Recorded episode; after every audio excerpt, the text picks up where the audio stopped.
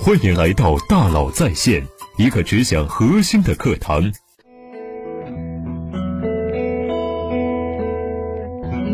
你好，欢迎来到大佬在线。二零二一，财富的机会在哪里呢？从家庭和个人角度来讲啊，人的财富无非就是两部分，一部分通俗的称为钱生钱，另一部分就是人生钱。人生钱是指劳动收入，包括做好职业选择、行业选择；钱生钱则涉及资产配置和财富投资。在金融深化的时代，房产、债券、股票、基金等投资尤其重要。人生越往后走，钱生钱就越来越重要。过去几年，资本收益率远远大于平均社会劳动的收益率。如果你不能学会钱生钱的话，就会被好的、快的、能够生钱的财富抛在后面。下面呢，我想和大家分享一下，从金融理论方面来看呀，如何择业投资，包括投什么，以及投多少。临近二零二一，大家好像都松了，可能经过一年疫情，经济没垮，大家更加自信了。尤其是疫情越疯狂，金融市场反而越好。特别是二零二零四季度，市场情绪高涨。各项经济数据都特别好，工业增加值同比增长百分之七点一，出口暴涨百分之二十四点六，更好的是汇率，去年就涨了百分之七到八，现在已经突破了六点五。中金对二零二一第一季度经济增长预测是百分之十八点四，不过因为去年同期是负的六点八，所以十八点四可能相当于八到九的水平，因此。大家觉得市场可能没有问题了，但作为一个理性的乐观主义者，我眼里的2021有三个关键词。第一个词叫艰难，艰难是我对2021年的经济状况不那么看好。第二个词叫求稳，求稳是我对2021年的金融资产情况抱着比较谨慎乐观的态度，但是是高度的谨慎、微弱的乐观。第三个词叫有光。有光是指中国人是很了不起的群体，总是有希望的。总结一下，对待二零二一，一定要用理性的乐观主义态度来看。乐观主义是用来克服暂时困难的，理性是要在乐观的时候保持镇静的心态来看待这些问题。现在中国是全世界最安全的地方，虽然仍有零星的疫情爆发，但是大城市基本上都能够正常安全的生活。我认为今年的疫情对我们很有利。大家可能以为全球已经被控制住了，但是在巴西、南非、英国等国家开始出现了变异的毒株，所以我们还处于疫情年里。但是，一方面，我们的制度优势和社会组织动员的能力更为凸显了；另一方面，惶恐的气氛也在弥漫，失业率增高，很多人即使没有失业也要降薪。比如著名的娱乐之都、消费之都的长沙。现在商铺空置率是百分之四十，大量的人是失业的，甚至美团外卖小哥都有百分之十是研究生在做。外贸方面，大的外贸公司比较好，小的外贸企业很难受，因为人民币升值了，尽管单子很多，但是并不挣钱。如今头部效益愈演愈烈，能够进入头部的就有上升空间，进不了的就落下了。这和我们面临的时代大背景有很大的关系，而二零二零的疫情又加速了这件事情。二零二零三月份的时候啊，我就说过，今年一定是线上化和数字化加速的时代，数字化会变成一个主题词。数字化是一个系统，但很多人都会被困在系统里。它最大的问题在于导致了社会分化，中间层逐渐消失，只剩精英层和中下层了。从上世纪八十年代就开始，我们差不多每个人都是信息化、数字化的受益者，但是很多人没有意识到数字化在加大社会分化。原来美国有一个庞大的中产阶级，形成了枣核型的社会形态。这些中产阶级家庭是由中间职位构成的，比如说会计师、审计师、秘书、文员，还有大的汽车制造商里边的技术工人和质检员。但是数字化以后，生产效率大大提高。工业品的价格迅速下降，同时有大量中间层职位消失，我称之为消失的中间层。由于以数字化、信息化为代表的技术进步，近三十年来，美国经济增速已经下来了，越过了二十世纪七十年代的万元美金社会，但是中国没有。二十世纪八十年代，我们还处于工业化时代，还伴随着城市化，巨大的进程导致巨大的增长，就把数字化带来的中间层给遮住了。中国是两千年随着互联网这一波开始的，所有的行业收入都涨，但是跟数字化相关的行业就开始涨得更快。二零二一年。只要经济增速能保住百分之七，汇率上再稍稍的加把劲，今年大概人均 GDP 是一点二万美元，大概率是在二零二一年底到二零二二年初，中国会跨越中等收入陷阱，步入高收入国家。我们是从人均 GDP 两三百美元涨到一点二万美元，花了四十多年，因巨大的增速掩盖了分化这件事情。二零一五年之前的经济是百分之八以上的高速增长。现在基本正常是百分之六左右，后面十年，现在按照国家的计划是二零三五年要翻番，大概是要百分之四到百分之五的增速，这就意味着从超高速回到了中高速。金融市场是一个向前看的市场，股市就特别典型。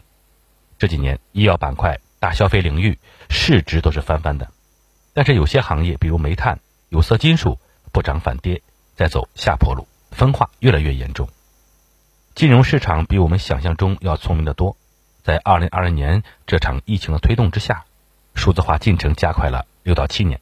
如果今年疫情还没有结束的话，数字平台继续受益，可能就加快了八到九年。听上去并没有多长，但是对于一个人来讲，你本来有十年时间去做准备，数字化的潮流却把你推到了风口浪尖，缓坡变陡峭，由不得人了。这个时候。选择就变得特别重要。很多人有种错觉，数字化好像就是 IT 码农，但事实上，数字化越加速，对普通人就越有利。反而现在对码农来说，可能并不是一个最好的时代。最好的时代已经过去了，现在我称之为后数字化时代。打个比方，数字化就像城市化进程，原来的数字化就是一片蛮荒之地。最开始的那波程序员码农就像西部开荒者一样，搞基础设施建设，然后挣取了第一桶金。现在虽然还有空间，但数字基础设施已经做到差不多了，大规模的数字基础设施建设已经结束了，就要回到本质了。就像二十世纪初，电也和互联网平台一样，大家觉得很神秘。电力大亨们相当于今天的互联网巨头，万人羡慕，并且获得了巨额利润。但现在不会有人把电作为一门新技术，尽管我们离不开它，但也不会对它有更强烈的感受。数字化会像电一样成为我们的背景，但你感受不到它的存在。那扇门已经推开了，但是你还没有完全进去。我称之为数字化的旋转门。所以，专门从事数字化开发的职位会慢慢减少。什么是数字化背景呢？比如说，开小店的不用街边叫卖了，而是采用数字化营销策略。原来是做大众生意，现在你完全可以做一款小众产品，尤其是在中国，一千万人也叫小众，但是对一款产品来讲，一千万已经是欧洲好几个国家全员的量了。这个时代再出现马云、马化腾的机会在变少，尤其是今年，平台监管会是一个很大的问题。但对于普通大众来说，小而美的机会变多了。未来的数字化工具都变得标准化。数字化工具变得越来越傻瓜，越来越智能，这对普通人是有利的。这些年，平台是社会进步最大的一个动力来源。在数字化摩登时代里面呀，我们有很多机会。如果把市值看作财富的话，阿里是沃尔玛的两倍，但阿里是十万人分享，沃尔玛是两百二十万人分享。富士康、苹果也如出一辙，这就导致了精英化的结局，越来越多的财富被少数人所占有。从某种意义上来说呀，它是对的；从机构层面上来说，它绝对是对的。现在中国经济全面南移，中国的基金业也全面南方化。有一家私募公司说呀，我们现在的投资版图只控制在南方，基本上就是长三角往南走，再加上一个北京，将北方全部删掉。易方达号称中国基金业的清华北大，一枝独秀。易方达成功真正的秘诀是在分配机制上，优秀人才都争着要去做易方达的中层管理人员，因为他们中间层的收入是其他头部基金公司的两到三倍。当然，这样的竞争也很残酷，排业绩末位百分之五的被淘汰，后百分之二十的被敲警钟，充分体现了多劳多得。中国过去几十年改变了大锅饭制度，从机构层面要实行多劳多得，奖励机制越好，末位淘汰越厉害，效率就越高。优秀的机制一定是奖惩制度特别分明，不平等是进步的根源。个体的最优选择，最后会达到社会的最优。回到全社会的时候呢，就会碰到很大的问题，头部效应越来越集中。人均收入越来越高的时候，末位淘汰也越来越厉害。所有的财富都向数字平台集中，尾部企业慢慢消失，大量的人要到更低端的劳动力市场去获得更低的收入。当世界都在增长的时候，我们就追求增长；但是现在财富越来越向少数人集中的时候，增长又停滞，就开始变得不患寡而患不均了。全球从增量时代走向存量时代，二零二零年是一个历史拐点，让冰山浮出水面。这里的两座冰山就是数字化技术进步和分化。美国今天就冲到了冰山了。增量时代我们讲究效率，存量时代。我们讲究公平，现在到了没有办法不讲究公平的时代。如果你不给这个社会托底，任由这种情况发展，分化就会越来越扩大，越来越扩大以后，最终底层摩擦的成本还是你我他来承担。中国还没有彻底进入存量经济时代，还在增量的尾巴上。只要有增长，分化的问题就会被掩盖。中国现在面临的情况是和全球同步的，只不过。我们处在一个相对比较好的状态。实际上，在跨入高收入阶层、人均 GDP 到一点二万美元以后，全世界好像没有哪个国家保持过百分之五以上的经济增长。按照目前的目标，中国是有这个机会的。为什么要监管平台？本质上就是要想一些办法。这个负外部性你们已经造成了，要想办法克服。不是说数字平台不好，这是他自己的宿命。想要结构好，就必须提高效率。未来数字化平台的趋势呢有两个：第一，各大数字平台仍然会保持垄断地位，这是历史演进的步伐；第二，未来的五到十年，中国、美国、欧洲在内的所有政府都会对数字平台采取一定的限制措施。二零二一的水有多大？我会将自己放在一个央行的主政者的位置上去想。二零二一的货币政策比我想象的要紧一点。在全球大放水的情况下，我们只放到一季度四月份就开始慢慢收，整个市场的流动性到八月九月份挺紧。后来因为国外疫情控制不好，我们控制的好，出口也上来了。上半年财政发了很大的力，大家会从宏观数据上看到，基建投资把吃奶的劲都使出来了，房地产投资上半年也上得很快，导致下半年的数据相对比较好看，因此央行也就没有太大的动力。去放货币了。去年可能有人感觉吃不起猪肉了，而中国的通胀周期是猪肉周期，开始是春节效应，加上非洲猪瘟，猪肉价格一路猛涨，卖猪的牧原股份都已经挣得盆满钵满了。但是到八月九月份以后，这个数慢慢下行，十一月份 CPI 已经降得很低了。那种情况下，我们就判断央行是有动力把货币放一放的。最近通胀又上来了。非洲猪瘟又抬头了，这件事情我还特地请教了农业专家。我们有一个疫苗，但那个疫苗不但没有抑制原来的病毒，还产生了新病毒。所以最近非洲猪瘟又抬头了，猪肉价格又一路飞涨，导致通货又起来了。我们的货币政策要关注通胀的，现在的货币政策就会面临一个比较大的困难：通胀起来你就不能松。但疫情起来，经济就会下行，又要松，所以央行现在很摇摆。前一阵子宽松了一些，最近又收紧了。现在市场的流动性就是中性偏宽松。十二月以来，全国各地疫情多点爆发，大规模的流动性降低了。好消息是，现在疫情防控对工业生产可能不会有太大的影响，主要还是影响服务业。疫情控制对外又会缩起来，因为全球面临比较短暂的下跌时间。这个时间又给货币政策增添了新的压力，必须要放。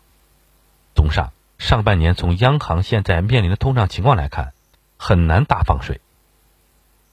易纲行长在达沃斯论坛上说，中国的宽松货币不会退出，大体上会维持现在的节奏，不会大放水，也没有必要。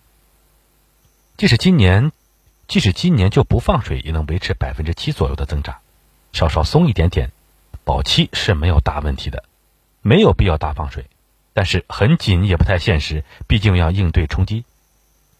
今年的经济形势其实没有大家想象那么好，如果一季度数据好。可能会维持现有的货币节奏，如果通胀上来会紧一点点。二季度以后，无论如何都要把货币政策放松一点。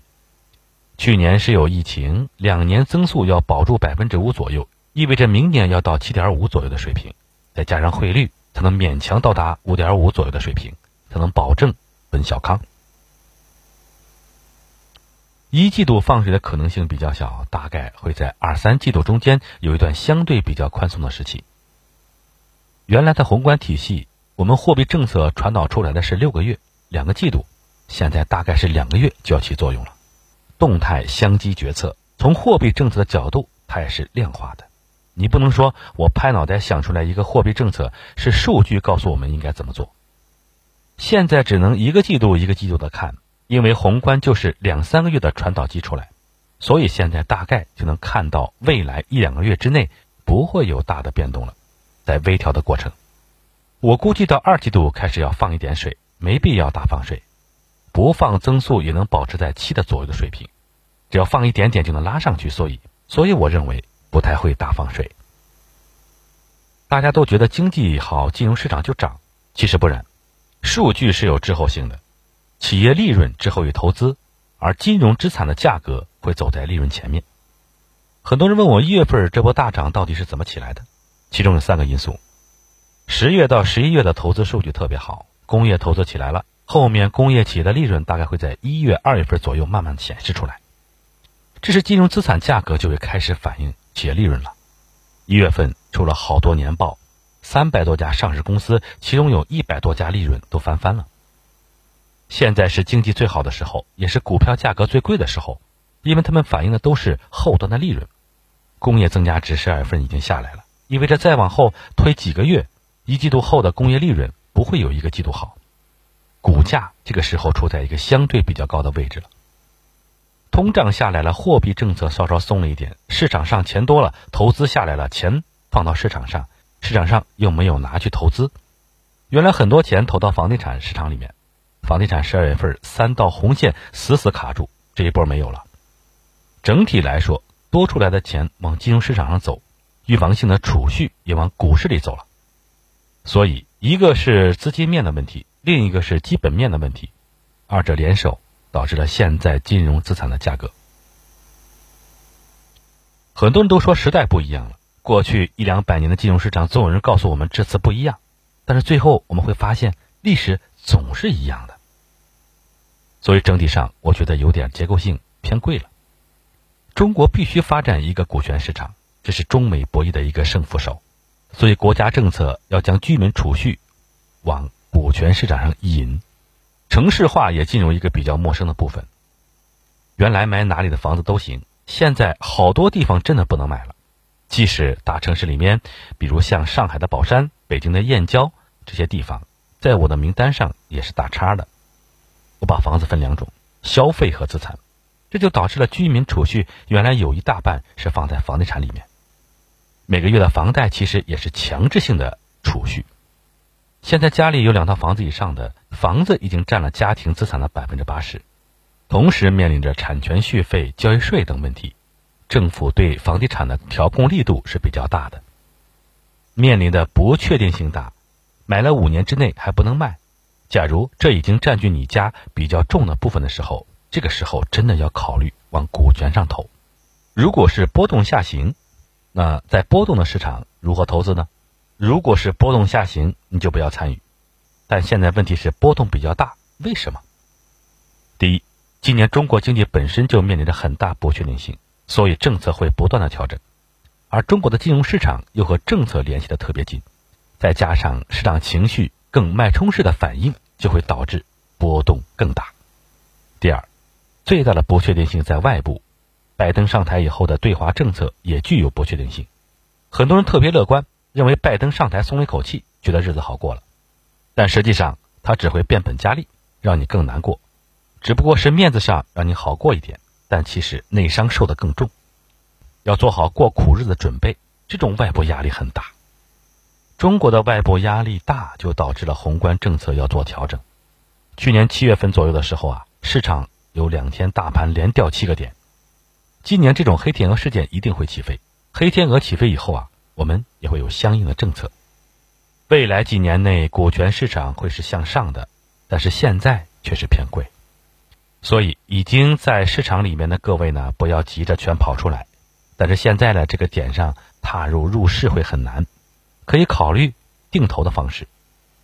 整体上呢，有两种投资思路：一是寻找安全资产，比如黄金，以现价为基础，黄金未来两年还应该有百分之二十、百分之三十的涨幅，而且黄金波动很大，不能随意乱加杠杆。但如果你把它作为一个安全资产，近两年之内它就是一个比较安全的资产。此外，还有一个安全的资产，那就是中国大城市的房子和茅台。二是与泡沫共舞。现在这个时代是一个头部市场，低增长、低利率的伴随高分化、高波动、高估值。低增长意味着项目少，低利率意味着资金多，高估值意味着头部项目吸引到大量资金，高分化就是那些不好的项目无人问津，所以估值的中区往上拉。因为钱太多了，导致头部项目飞上天上去了，比如特斯拉的估值就过高。投资最重要的是什么？投资跟体育竞赛一样，真正高手对决的时候，最后决定胜负的就是非受迫性失误。谁的受迫性失误少，谁就赢。二零二一年的经济情况呢会比较崎岖，但是受制于疫情，货币可能比较稳定。中段有一次较大的宽松，因为出口好，外汇占款会比较多。外汇储备上来以后，央行被迫发行一次本金，所以中间。会有一次短暂的货币宽松，实际上是被动型的货币宽松，这是我们的货币政策。外部的不确定性和内部经济的不确定性导致宏观政策的调整会比较频繁，金融市场会面临很大的波动，而外部的不确定性又会加大波动，所以整体是震荡的形势。但是从长期趋势来看呢，是一个上行的趋势。第一，不要盲目踩点。因为踩点真的太难了。二零二一年，中产到中产以上的家庭要以保卫资产为主。第二，可以适度参与风险资产配置，与泡沫共舞，但要留有足够的安全边际，配置在安全资产上。如果你真的想参与这个过程，定投也是个比较好的方式。三四线的城市还能不能买了？从我个人来讲，如果不是刚需，三四线城市的房子没什么好买的。我觉得房子投资第一要买高线，第二是都市圈。你有几套房和你手里没房，你的决策是不一样的。如果你有几套房，你要看一下比例。未来是资本市场的一个长期股权发展的大时代，你要有一定的流动性，在上行行业，每年的收入都足够买套房；在下行行业，你就靠着资产挣钱。我对于比特币二零二一年的情况特别谨慎，甚至持怀疑的态度。今年美国新上台的财政部部长耶伦对比特币是比较反感的。另外，央行的数字货币推出以后，可能对比特币是一个比较大的逼空的消息。基金部分呢，我个人认为是清仓过年，因为我心里有更好的投资标的，且现在价格偏贵。但你没有其他的好的投资标的，就把钱放着，也不是很好的主意。具体根据个人的财富来考虑，但是有一点，用来做金融投资的钱，千万不能是为流动性需求准备的流动性资金。如果你怕错失机会，不妨清仓，不过不要全面清仓。行业内一般有个惯例，包括机构也不会满仓过年，可以降一定的仓位。满仓风险是较高的。还有一种价值投资者采取的是基金定投，以三到五年为期，也没什么大问题。你要是买了一个特好的基金。过去两年都没有挣到中位以上，低于平均水平，可以考虑继续持有。对很多家庭来讲啊，不一定要持有特别满的仓位。未来五到十年里，中国资管行业可能再上一个台阶，有很大的空间。但问题是，你得能进入这个行业，你要有这个天赋。大部分人是奔着稳定的工作去的，这种行业就在金字塔底端，他们比护士被人工智能取代的概率都要大得多。所以你在上学时不能完全看专业。我在书里面也给了很多建议：考大学时，第一选城市，城市才是人的载体；第二选学校，学校是你的平台，平台决定你未来的起点。专业反而是最不重要的，为什么呢？因为专业更新的速度太快了，而且很多东西都是可以编码的。第三，选理工科，基础类科学，你学什么不要紧，但最好别学金融经济，这些东西真的太容易学了，而且很多东西都过时了。什么叫基础科学？对我来讲，艺术是增加审美的，数学、生物都是最基础的学科，这些都是好的。还有就是理科很基本的学科，另外呢，学历史也可以，学心理学也可以。基础学科无法轻易被人工智能、数字化取代，而且数字化也会替你加杠杆的。中国是十四亿人口的大国，中国妇女的劳动参与率几乎是全世界最高的。印度和中国的劳动力相比啊，印度差不多一半人是妇女，但是印度妇女的劳动参与率极低，再加上现代人寿命延长。原来说是三十而立，现在大家普遍心理年龄都很幼稚，但精神状态、身体素质却处在比较巅峰的状态，所以未来劳动力供给会不太一样。大的基数使劳动力供给相对丰富，这会导致数字化进程中间人工替代的速度会比较慢。中国人拼命追求财富和增长，中国在增长的通道上还有很多的机会，我们还有很多的希望。好感谢您的收听，咱们明天见。